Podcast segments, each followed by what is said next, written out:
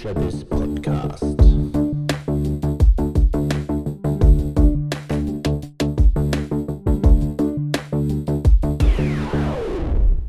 Herzlich willkommen im FutureBiz Podcast. Mein Name ist Andreas Bersch. Ich bin Gründer und Geschäftsführer der Berliner Digitalagentur Brandpunkt. Meinen heutigen Gast habe ich neulich in einem Vortrag auf dem Subscription Leaders Summit in Frankfurt kennengelernt. Es ist Michael Kassau, Gründer und Geschäftsführer von Grover. Und was Grover sehr erfolgreich in Deutschland macht, das hört ihr im folgenden Podcastgespräch. Viel Spaß. Ja, hallo Michael, herzlich willkommen. Schön, hallo, dass du hier bei uns bist. Ja, vielen, vielen Dank, äh, dass ich hier sein darf. Ich freue mich. Ähm, ich stelle dich mal kurz vor. Du bist ähm, Michael Kassau, Gründer und Geschäftsführer von Grover. Und ich glaube, so dass der Kern eures Business ist, ihr seid der Spotify für Unterhaltungselektronik. Vielleicht kannst du das mal ganz kurz vorstellen, was ihr dort überhaupt macht mit Grover.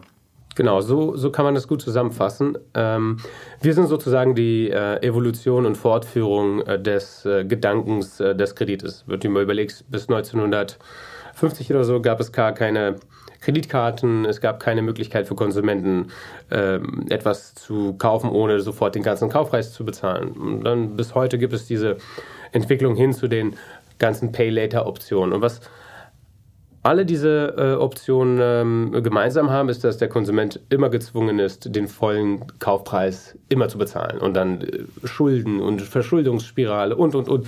Selbst wenn ähm, ein Produkt gar nicht mehr genutzt wird, und nur noch zu Hause rumliegt, äh, muss es trotzdem weiter bezahlt werden. Ja? Und das ist ein Problem und ähm, das Geschäftsmodell unserer Meinung nach ist jetzt auch an einem Endpunkt angekommen für Produkte, die häufig ähm, sich geändert, äh, sich häufig ändern, die eine sehr große Vielfalt haben, insbesondere wie Konsumelektronik. Dort brauchen wir einen Fortschritt, eine Evolution dieses ähm, Leverage-Gedankens, wenn man so will.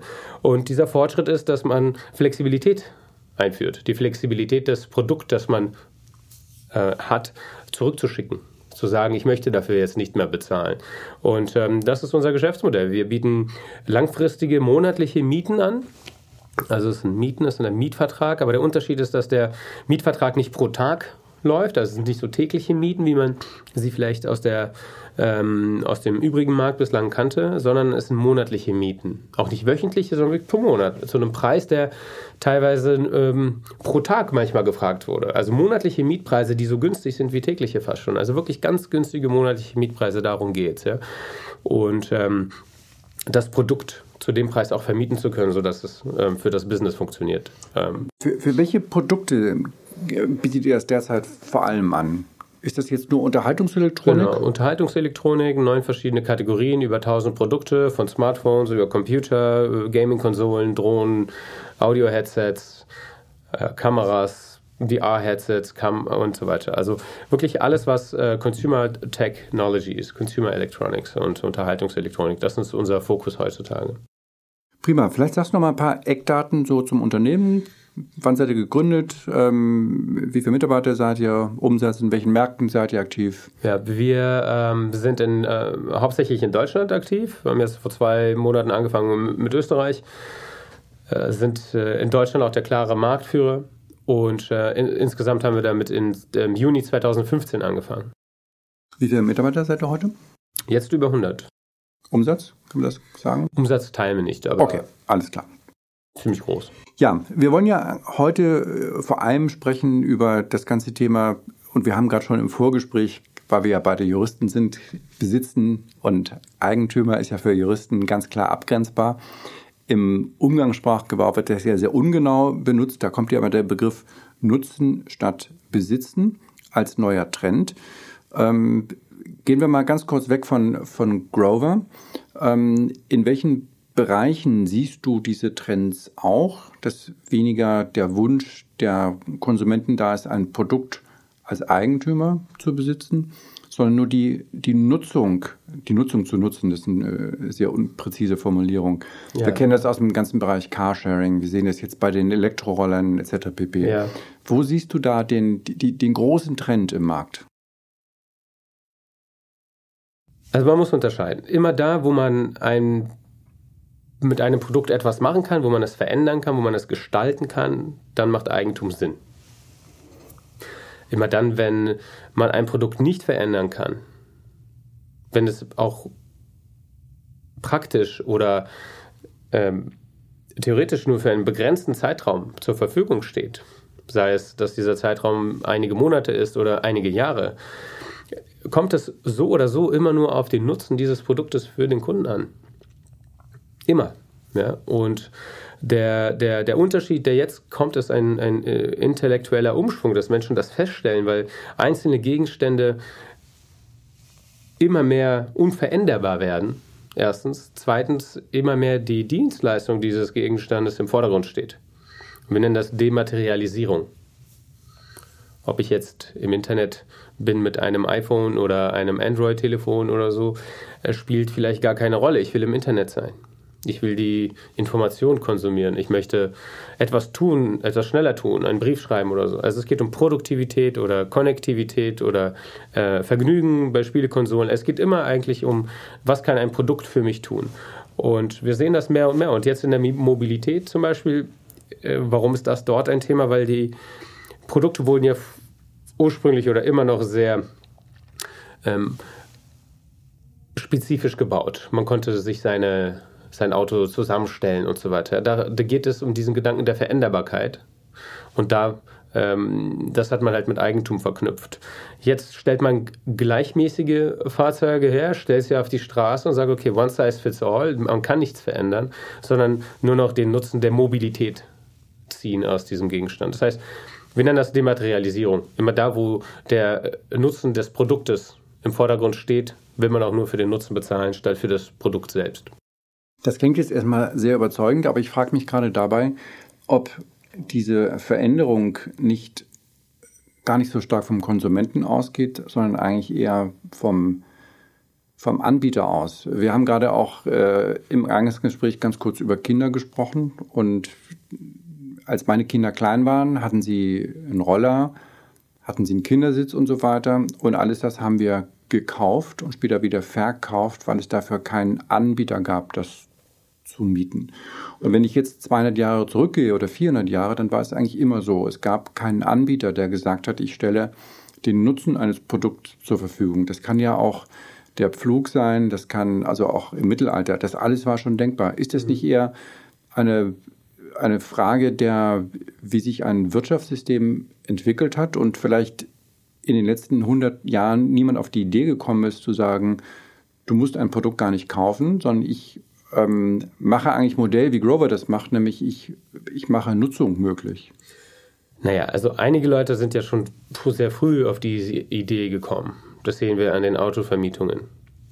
Das sehen wir an allen Dienstleistungen, die tägliche, kurzfristige Mieten anbieten. Ja, aber die Autovermietung war ja per se immer an einem Ort, wo man nicht ständig wohnt, ob das jetzt geschäftlich oder privat ist. Genau, das ist so der Ursprungsgedanke. Das heißt, man hat den, äh, den Use Case der Autovermietung ähm, einfach nicht in Betracht gezogen, dass der auch für andere Menschen interessant sein könnte. Entsprechend hat man diese Autovermietungen dann auch gepreist, nämlich wie es heute noch ist, pro Tag. Ähm, jetzt hat man festgestellt, man könnte den Markt erweitern auf diese Autovermietung, nämlich auf Leute, die äh, zwar in der Stadt wohnen, aber wirklich nur mal hin und her fahren möchten. Deswegen könnte man das mit Minutenpreisen machen. Oder Menschen, die zwar in der Stadt äh, wohnen, aber kein Auto verkaufen oder finanzieren wollen, bietet man langfristige Mieten an. Also es ist eine eher natürliche Produktentwicklung, würde ich sagen, als ähm, eine komplette, ähm, komplette Veränderung etwas. Also diesen Nutzen, bezahlen für Nutzen gab es wahrscheinlich auch im Mittelalter, wo jemand sich mal etwas geliehen hat oder etwas äh, für, für einen gewissen Zeitraum gemietet hat von, vom Nachbarn oder so. Aber der Eigentumsgedanke dort war wahrscheinlich noch sehr ausgeprägt, weil die Rechtsbedingungen waren wahrscheinlich auch noch nicht so ausge, ausgebaut, wie sie heute sind. Ja, oder, oder das ist vielleicht sogar erst später entstanden mit dem Wohlstand, weil wenn wir jetzt nochmal ins Mittelalter zurückgehen, wenn man sich keinen Flug oder keinen XY leisten konnte, hat man sich das halt vom Nachbarn ausgeliehen. Kann ja auch dann später ein Rasenmäher genau, gewesen sein. Dann waren wir aber reich genug und wollten die Dinge kaufen, konnten sie kaufen und haben sie gekauft. Und jetzt kommt vielleicht dann doch diese, du nennst es, glaube ich, Dematerialisierung. Dematerialisierung. Ich, kommt jetzt, vielleicht ist das dann doch ja ein, ein, ein, ein, ein, ein Wandel im Bewusstsein der Konsumenten zu sagen, ich, ich verzichte auf dieses, was die Nachkriegsgeneration eben als sehr erstrebenswert angesehen hat. Ja, ich denke, dass die Menschen festgestellt haben, dass der Wohlstand nicht von der Anzahl der Gegenstände abhängt. Das ist auch der Unterschied zum, zum, zum Mittelalter vielleicht. Also ich habe Wohlstand in Münzen, ich habe Wohlstand in Gegenständen und das ist, wie Wohlstand sich ausdrückt. Heutzutage ist Wohlstand digital. Ich habe Wohlstand in Bitcoin, ich habe Wohlstand auf dem Konto, ich habe Wohlstand ähm, in anderen Möglichkeiten, in Zeit oder so. Ja. Also es sind äh, in Erfahrungen. Und also Wohlstand wird ja heute ganz anders ausgedrückt, als es damals ausgedrückt wurde, wo es vordergründig um die Anzahl und die Qualität und Hochwertigkeit für die Gegenstände ging. Davon sind wir jetzt weggerückt. Wir haben jetzt einen Peak gesehen über eine Weile. Haben wir gesehen, dass äh, Asset Accumulation, die ähm, immer noch ein Zeichen voll Wohlstand war und wurde und so, aber heutzutage sieht man das weniger und weniger, insbesondere jetzt auch im Silicon Valley. Also wenn man sich da mal umschaut, wie das auch entstanden ist, irgendwie von Bell Labs und ein paar Bücher liest, merkt man, dass viele der Leute, die sehr viel Wohlstand dort akkumuliert haben, den auch nicht in Gegenständen ausdrücken. Obwohl sie das könnten. Also der Gedanke ist ein anderer heutzutage, ähm, global meiner Meinung nach, aber auch jetzt ganz speziell für die Konsumenten, unsere Kunden und global die Kunden sehen, dass es wirklich ein zeitlimitiertes Verhältnis zu einem Produkt ist. Es ist ziemlich offensichtlich, ähm, dass ich alle zwei Jahre neues Telefon spätestens brauche oder eine Konsole bei mir zwölf Monate äh, zwar da ist, davon aber nur drei genutzt wird, neun Monate rumsteht. Also das würde ja auch bedeuten, dass ihr eigentlich im, im Grundsatz den, das Kundenbedürfnis, das ihr erfüllt, gar nicht in dem klassischen Quelle-Finanzierungskunden seht. Ja, das heißt, da war ja der oder ist ja immer noch die Sehnsucht nach dem großen Fernseher, den kann ich mir gerade nicht leisten, also mache ich einen Ratenkauf. Das bedient ihr eigentlich nicht mit dem, mit dem Mietmodell. Ähm, und äh, gleichzeitig müsst ihr ja dann euch noch abgrenzen zu dem zur Share Economy, mhm. ja, die, die Nachbarschaftshilfe. Mhm. Meine Heckenschere benutze ich einmal im Jahr, trotzdem habe ich eine eigene. Ähm, wo seht ihr da das Verhältnis zur Share Economy? Hat die überhaupt wirtschaftlich eine Relevanz? Äh, hat die überhaupt wirtschaftliche Relevanz in Deutschland? Die Share Economy? Ja, ja sicher. Hat sie. Absolut. Also Airbnb ist ja relativ groß in Deutschland. Ja, aber Airbnb ist jetzt ein, äh, ein Markt. Aber in dem Bereich, jetzt der, ich sag mal zum Beispiel Gartengeräte, Werkzeuge, wo ja, glaube ich, auch eRento aktiv ist als Vermieter, da hat doch Share das, Economy ja. nicht Fuß gefasst. Das ist relativ klein, ja. Der Grund ist einfach erklärt. Der Aufwand, den Rasenmäher zu vermieten an einen Dritten, ist der gleiche wie die Wohnung zu vermieten an einen Dritten. Man muss das inserieren, man muss sich mit dieser Person treffen und Übergabe machen und checken. Und man verbringt den, die gleiche Zeit darauf, sein Apartment zu vermieten auf Airbnb und den Rasenmäher. Der Unterschied ist, dass man bei der Wohnungsvermietung von Airbnb mehrere tausend Euro erwartet und erhält für diese zwei, drei Stunden, die man investiert. Beim Rasenmäher aber nur 40 oder 60 oder 30. Und das ist das Problem von diesen P2P-Sharing-Modellen auf kleinen Assets. Da gab es auch eine Company, die hieß ähm, Why Own It in Deutschland und der Gründer hat die zugemacht in äh, 2014 oder 2015 und dazu auch einen Blogpost geschrieben. Mhm.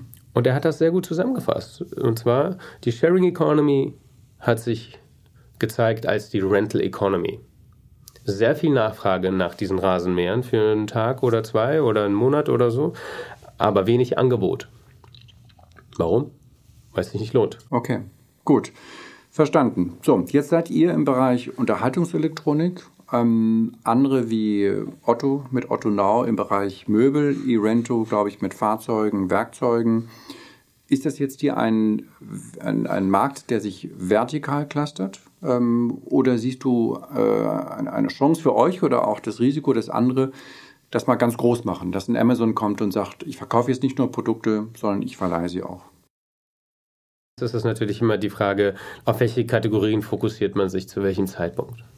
Also für uns sind aktuell die Unterhaltungselektronikprodukte die wichtigsten. Es sind auch, ist auch ein sehr großer Markt und für uns ist auch sehr wichtig, Technik und Technologie zu den Menschen zu bringen und sie mit den Menschen zu verknüpfen, weil ähm, wir der Meinung sind, dass das die Produkte sind, die am meisten Fortschritt bringen. Entweder Produktivitätsfortschritt oder Konnektivitätsfortschritt oder einen Spaßfortschritt. Möbel sind interessant und gut und einige scheinen das jetzt zu machen, aber wir haben uns äh, erstmal auf den, auf den Fokus Unterhaltungselektronik, ähm, für den Fokus Unterhaltungselektronik entschieden. Aber werdet das auch verbreitern? Vielleicht. Vielleicht. Okay. Ähm, gehen wir mal zu den, zu den Herstellern. Wie finden euch denn eigentlich die Hersteller? Verbinde das mal mit der Frage, wo kauft ihr ein? Klar. Also wir kaufen äh, ganz normal ein, wie ein ähm, Einzelhändler auch einkaufen würde. Und eine, die unterschiedlichen Hersteller sind natürlich interessiert an unserer Zusammenarbeit, weil wir den Eingangspunkt der Marke in den Haushalt zu dem Kunden, wo das Logo dann auch zu Hause steht, äh, verkleinern. Man kann ein Produkt für einen Monat mieten oder für zwölf. Man zahlt weniger, als wenn man es kaufen äh, würde. Deswegen ist es für, für Marken natürlich vorteilhaft, mit uns zusammenzuarbeiten, äh, weil man ähm, viel besser die Marke entwickeln kann mit einer äh, Kundenbasis wie die von Grover, wie die zum Beispiel jung ist und ähm, keine Lust hat auf den Old Way of Doing Business mit Krediten und Kaufen und so weiter. Die möchte anderen Zugang haben zu den Produkten. Umgekehrt, wenn ich jetzt beispielsweise Waschmaschinen oder Kühlschränke äh, verkaufe, weiß ich ja, oder auch Unterhaltungselektronik, um in eurem Markt zu bleiben, sei es jetzt ein Smartphone von Samsung oder von Apple, weiß ich ja auch, wenn die Geräte vermietet werden, dass ich weniger verkaufe. Ist jetzt mathematisch für mich relativ klar. Ähm, also da müssten ja doch die Hersteller schon sagen, hat ja für uns nicht nur Vorteile.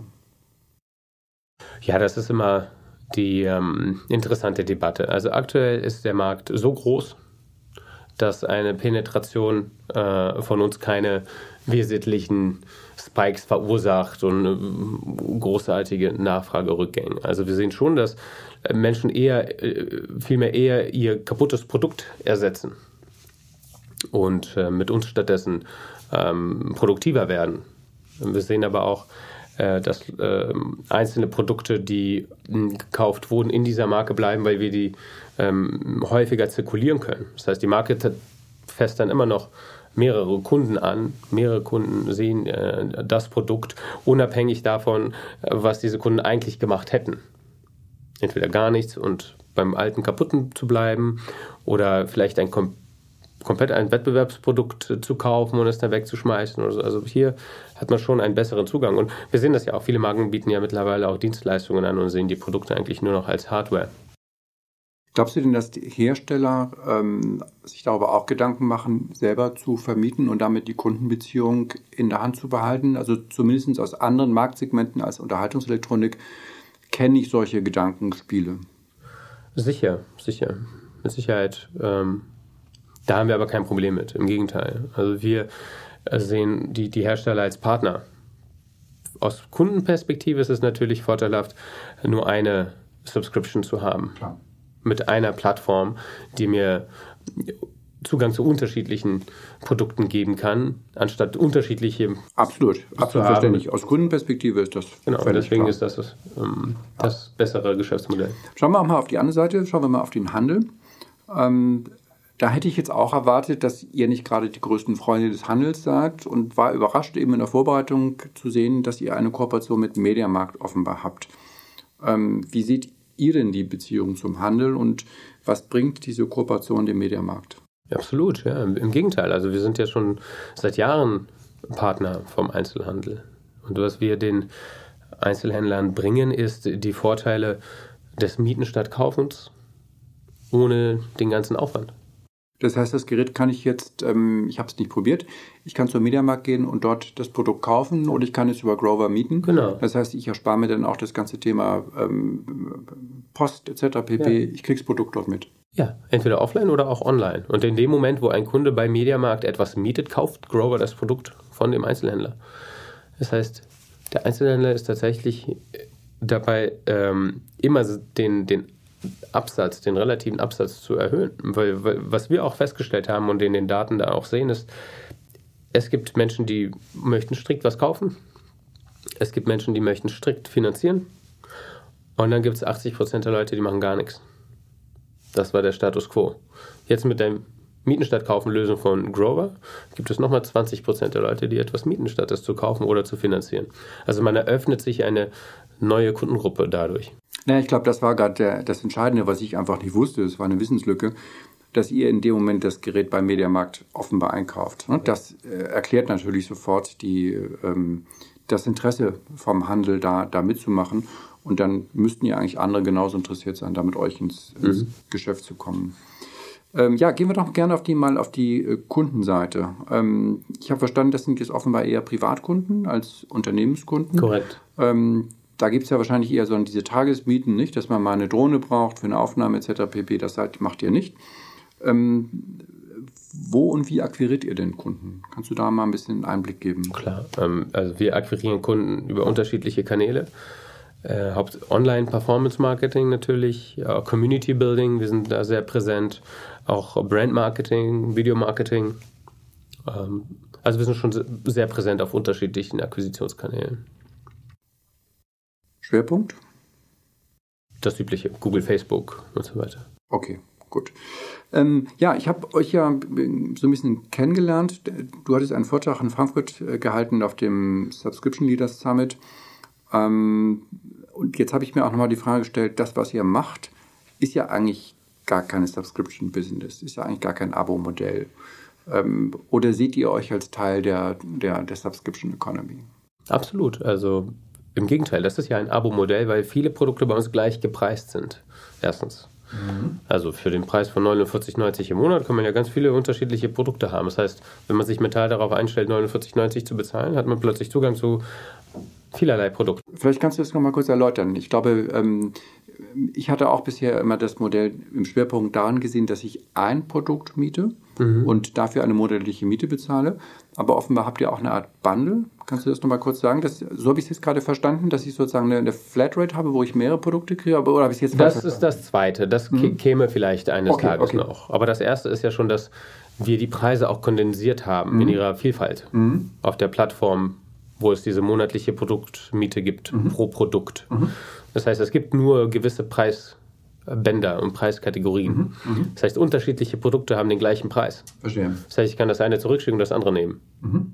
Wenn ich mich dann mal entschieden habe, dass 50 Euro oder so okay sind. Mhm. Und damit ist das natürlich ein, hat das dieses Abo und ähm, ich mag das Wort Abo nicht, weil das mhm. erinnert mich immer an diese Fernsehzeitschriften von, mhm. von ganz früher oder so. Mhm. Ähm, aber es hat, es ist Subscription. Man ähm, ist wie bei Netflix. Man stellt sich ein darauf, einen gewissen Betrag zu bezahlen und dafür hat man eine Vielfalt an Produkten, die man ähm, haben kann. Ja, wobei äh, ich verstehe das, aber der Unterschied zu Netflix ist ja doch nochmal ein recht großer aus meiner Sicht ähm, dass ich bei euch natürlich für diese, und das ist jetzt gar nicht negativ gemeint, für diese monatliche Miete genau ein Produkt kriege und bei Netflix habe ich ja, oder auch oder bei Spotify ja eben die, die, die Flatrate. Ne? Das heißt, ähm, es ist für mich ja auch, wird als Endabnehmer ja auch wirtschaftlich oft attraktiver, das so zu machen. Genau, es kommt darauf an, wie man das strukturiert und sich das anschaut.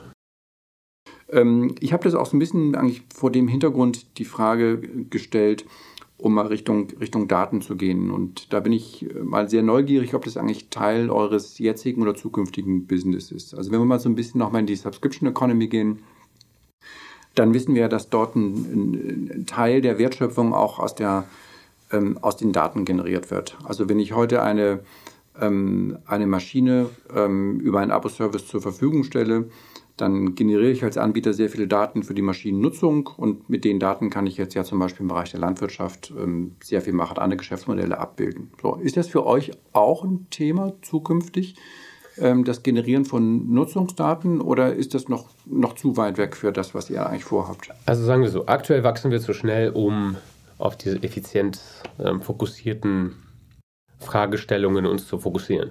Ähm, wir haben aber intern natürlich einen Daten- ähm, aus den Produkten.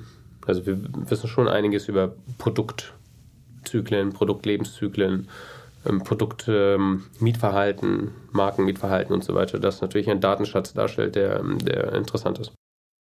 Und auf Kundenseite habt ihr dort auch äh, Daten, die ihr sozusagen matchen könnt? Also Haushaltseinkommen, Alter, das erhebt ihr nicht?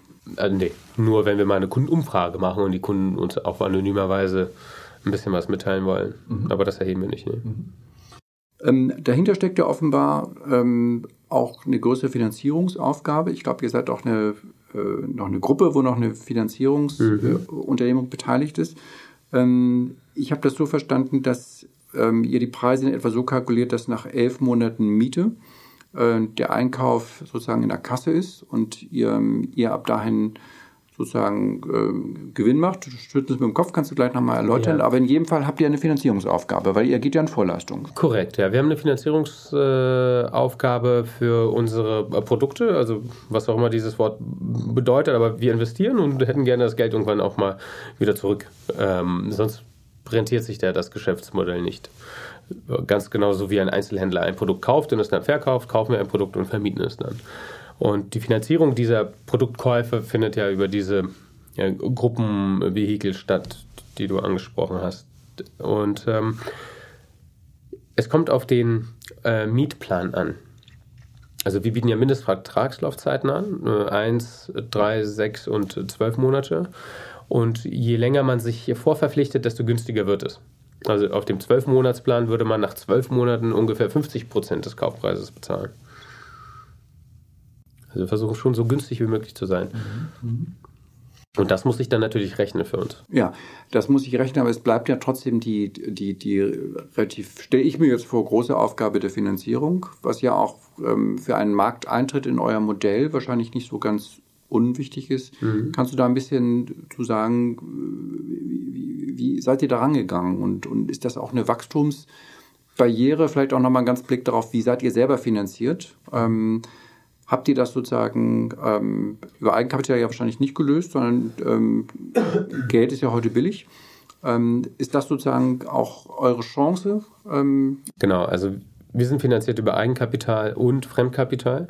Und dieses Fremdkapital benutzen wir exklusiv zur Finanzierung der Produkte, die wir einkaufen.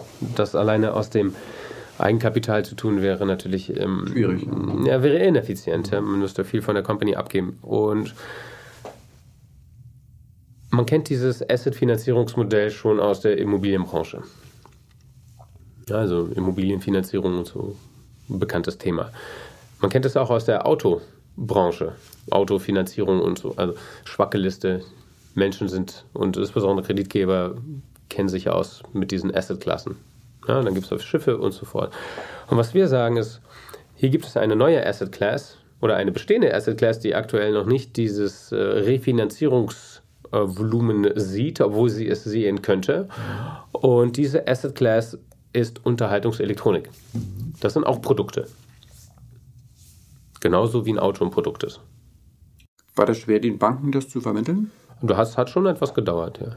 Weil es natürlich was Neues ist. Also das heißt, wir mussten da schon in Vorleistung gehen aus dem Eigenkapital und das haben wir auch gemacht. Mhm. Und dann muss man sagen, hier schau, so funktioniert das.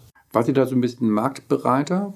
Absolut, ja. Okay, das heißt, in Deutschland war das auch ein wirkliches Neu. Neuland, wo ja. die Banken erstmal gesagt haben, an den Case glaube ich nicht, sagt man, dass das funktioniert. Komplett und jetzt Neuland, könnt ihr ihn, jetzt könnt ihr den Case sozusagen rechnen und jetzt habt ihr auch leichteren Zugang zu Fremdkapital und könnt wachsen. Korrekt. Okay, wie bist du eigentlich auf die Idee gekommen? Ich ähm, hatte in 2014 bin ich von London nach Berlin gezogen und musste äh, mal eine, eine, Wohnung möblieren hier in der Nähe vom Hackischen Markt aus, so eine Einzimmerwohnung und ich hatte eigentlich vor, viel zu reisen auch. Hier mit, mit, mit Rocket war das. Ähm, ich dachte, ich reise viel, zehn Monate lang und launche da Startups und gehe danach nach London zurück. Und diese Wohnung musste ich möblieren, mitten im Sommer. Und ich fand das als extrem painful. Also 3000 Euro bei Ikea auszugeben. Das hat sich noch nie so verschwenderisch angefühlt, Geld auszugeben. Das war klar, dass ich da für meinen Wohlstand nichts tue, sondern einfach nur Geld aus dem Fenster schmeiße. Weil was passiert nach zehn Monaten? Ich bin froh, wenn jemand über eBay Kleinanzeigen das äh, kostenlos abholt. Wohnung war auch noch im vierten Stock. Das bedeutet, ich habe die Option, Geld auszugeben, 3000 Euro und, oder im vier, und nach zehn Monaten ist das alles nichts mehr wert. Das ist das eine. Die andere Option wäre es, diese Produkte zu finanzieren. Aber wer hat schon Lust, vier Jahre lang IKEA-Möbel abzubezahlen? Insbesondere, wenn die Erwartung ist, zurück ins Ausland zu gehen. Deswegen wollte ich eine, eine Dienstleistung, die mir für zehn Monate das gibt, was ich brauche. Und zwar nicht zu Preisen, die keinen Sinn machen, sondern zu Preisen, die Sinn machen, wo ich wirklich monatlich etwas bezahle und ich habe dann diese Dienstleistung. Und ähm, ja, zum Jurastudium habe ich ja auch VWL studiert, also deswegen denke ich immer in diesen Grenznutzen, Grenzkostenkurven und dergleichen. Und eine Sache, die klar ist, ist, dass wenn der Preis konstant ist und es wahr ist, dass der Grenznutzen abnimmt mit der Zeit, den man auf, mit einem Produkt oder mit der Anzahl der Schokotafeln, die man isst, nimmt das ja ab, der Nutzen. Dann ist es auch wahr, dass man Konsumentenwohlfahrt schaffen kann, wenn man zum gleichen monatlichen Preis Zugang hat zu unterschiedlichen Produkten. Immer dann, sodass diese Produkte neu für einen selbst sind. Dass man nie in den Zustand kommt, dass man für etwas bezahlt, ohne dass man einen Nutzen, Mehrwert auf der Gegenseite hat. Und dieses Modell lässt sich über eine Finanzierung nicht darstellen, sondern es muss in diese langfristige Miete rein. Man kann dadurch erstens flexible Nachfrage befriedigen, so wie meine damals für zehn Monate. Zweitens aber kann man auch äh, Konsumentenwohlfahrt schaffen, weil man für 30 Euro jetzt die Playstation haben kann und wenn man nach drei Monaten fertig ist, kann man zwei verschiedene Paar Kopfhörer haben oder danach wieder die äh, Apple Watch oder so. Das heißt, unterschiedliche Produkte zu einem gleichen monatlichen Preis ist etwas, was die Konsumentenwohlfahrt erhöht. Und das ist natürlich ein Geschäftsmodell, was, was super ist. Also, dass okay, wow, das, das, das muss funktionieren, das wird funktionieren, weil das sind echte Produkte, die kann man ähm, finanzieren. Also die kann man, man kann statt des Kunden, was die Finanzierung ja macht, was die Kreditfinanzierung machen, ist den Kunden zu verpflichten, kann man das Produkt verpflichten. Wie die Immobilie oder vielleicht das Auto oder bei uns jetzt ähm, die Unterhaltungselektronik. Und das kennen wir ja aus jetzt Spotify oder Netflix und diesen ganzen immateriellen äh, Angeboten und das bringen wir in die materielle Welt. Mhm. Ähm, das klingt ja jetzt fast so ein bisschen nach der Gründer-PR-Story, aber ich, äh, ich, ich, nehme das jetzt mal so, dass es die zehn Monate waren. Da hätte ja Otto, Otto Now auch, auch helfen können. Ähm, gibt es denn ähm, gibt es in den USA ähm, Modelle, die da schon ein bisschen, bisschen weiter sind? Mm, nein. Also Oder habt ihr hier wirklich einen Markt gemacht? Und das ist dann eigentlich auch vielleicht ähm, so zum Ende nochmal die Frage, die mich nochmal zur Kundengewinnung ähm, führt. Müsst ihr hier ein, ein Bedürfnis erst wecken, in der, wie du es so schön genannt hast, Konsumentenwohlfahrt? Ähm, oder schlummert dieses Bedürfnis schon und ihr könnt es eigentlich aufdecken, dass der, ja. dass der Kunde erkennt über, über, ein, über eine Kommunikationsmaßnahme, über ein Werbemittel, ja stimmt, ich kann es ja eigentlich genauso machen, was ich immer machen wollte. Weil ist es ja doch in den, in den Köpfen jetzt ja. relativ neu. Also in, in einigen Branchen ist es, ist es gelernt. Ja? Und da hat natürlich jetzt auch Netflix und so weiter sehr geholfen, dass man dieses ganze Thema äh, Nutzen statt Besitzen jetzt, jetzt praktizieren möchte. Aber gerade im Bereich der Unterhaltungselektronik wäre ich jetzt als Konsument erstmal gar nicht auf die Idee gekommen, dass es das gibt und würde deshalb auch gar nicht danach suchen. Erfolgreich ist immer das, was für den Kunden und die Menschen Sinn macht. Da, wo es einen Vorteil gibt, diese, die, diese Dienstleistung wird erfolgreich sein. Der Vorteil muss unter unterschiedlicher Ebene stattfinden. Ich glaube, als Netflix, Netflix hat ja auch nicht von Anfang an, die haben auch erstmal die Video erstmal so vermietet. Auch damals gab es ja Blockbuster, die gesagt, ja, das ist ja Quatsch, wer soll denn das machen? Und im Internet, die Verbindung ist doch viel zu langsam und so fort. Das heißt, es gibt natürlich immer Bedenken, Träger und dergleichen. Unsere Aufgabe ist es, einfach nur unsere Lösung anzubieten und sie zu zeigen. Und die Menschen, die ähm, genau danach gesucht haben, die sagen, oh wow, das erfüllt genau meinen äh, meine Nachfrage. Genau das ist, was ich wollte und das machen unsere Kunden. Für die sind wir, sind wir dann da. Also es gibt auch nicht dieses äh, Äquivalent davon in den USA, insbesondere nicht, als wir gelauncht haben. Es gibt ja unterschiedliche Startups, die sowas machen, äh, auch für Möbel. Mhm. Aber wir sind der, der Pionier in dem Markt und der Grund, warum das, ähm, warum das erfolgreich ist und erfolgreich sein wird, ist, weil es mikroökonomisch einfach Konsumentenwohlfahrt schafft. Also wir haben einfach die klassische äh, die Nutzentheorie auf unserer Seite. Wir kreieren Mehrwert. Das heißt, ihr müsstet ihr ja eigentlich auch, wenn deine, deine Theorie, deine Aussage stimmt, dann müsstet ihr eigentlich eine relativ hohe Kundenzufriedenheit haben, äh, aus der ihr dann ja eigentlich auch äh, Neukundengeschäft generieren könntet. Also Korrekt, ihr müsstet ja. ja einen relativ hohen Weiterempfehlungswert haben. Ja, haben wir auch. Okay ja, das sieht ja wirklich sehr, sehr spannend aus und kommen wir dann mal richtig ähm, Richtung Zukunft. Ähm, Branche hast du schon gesagt, äh, wisst ihr nicht genau, wo es hingeht. geografisch werdet ihr wahrscheinlich ähm, expandieren wollen. Und ähm, Rocket ist ja einer, einer eurer Investoren. Ähm, da liegt die Frage natürlich nahe, in welche Richtung ist denn ein Exit heute überhaupt vorstellbar? Wer könnte daran interessiert sein, euch zu übernehmen, wenn ich das mal so direkt fragen darf? Also vielleicht zum ersten, ersten Teil der Frage. Wir, für uns gibt es immer unterschiedliche Expansionsmöglichkeiten. Ich möchte jetzt auch nicht alle einmal durchdeklinieren, aber international gehört natürlich dazu. Äh, wir haben unterschiedliche, zur zweiten Frage, unterschiedliche Investoren. Rocket ist jetzt einer davon. Ähm, no, und zum dritten Teil der Frage, was ist unsere Exit-Route und so fort und wer will uns übernehmen, das ist nicht so die, die Art und Weise, wie ich darüber nachdenke. Also, Aber die Investoren denken ja meistens darüber nach. Aber mein Ziel ist primär, den Abstand zwischen dem, was ist und dem, was sein kann, zu verringern.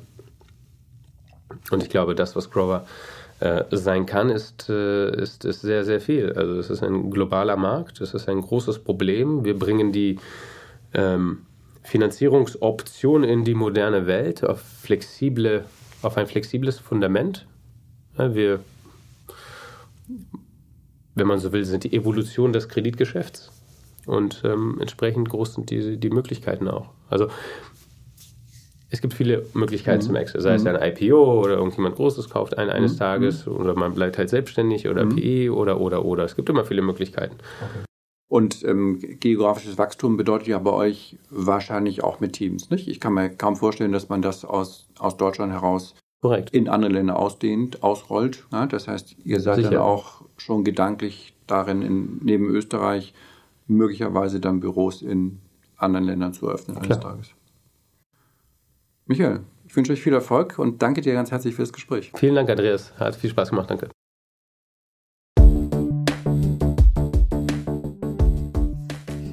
Ja, das war es auch schon wieder. Das heutige Gespräch mit Michael Kassau, Gründer und Geschäftsführer von Grover.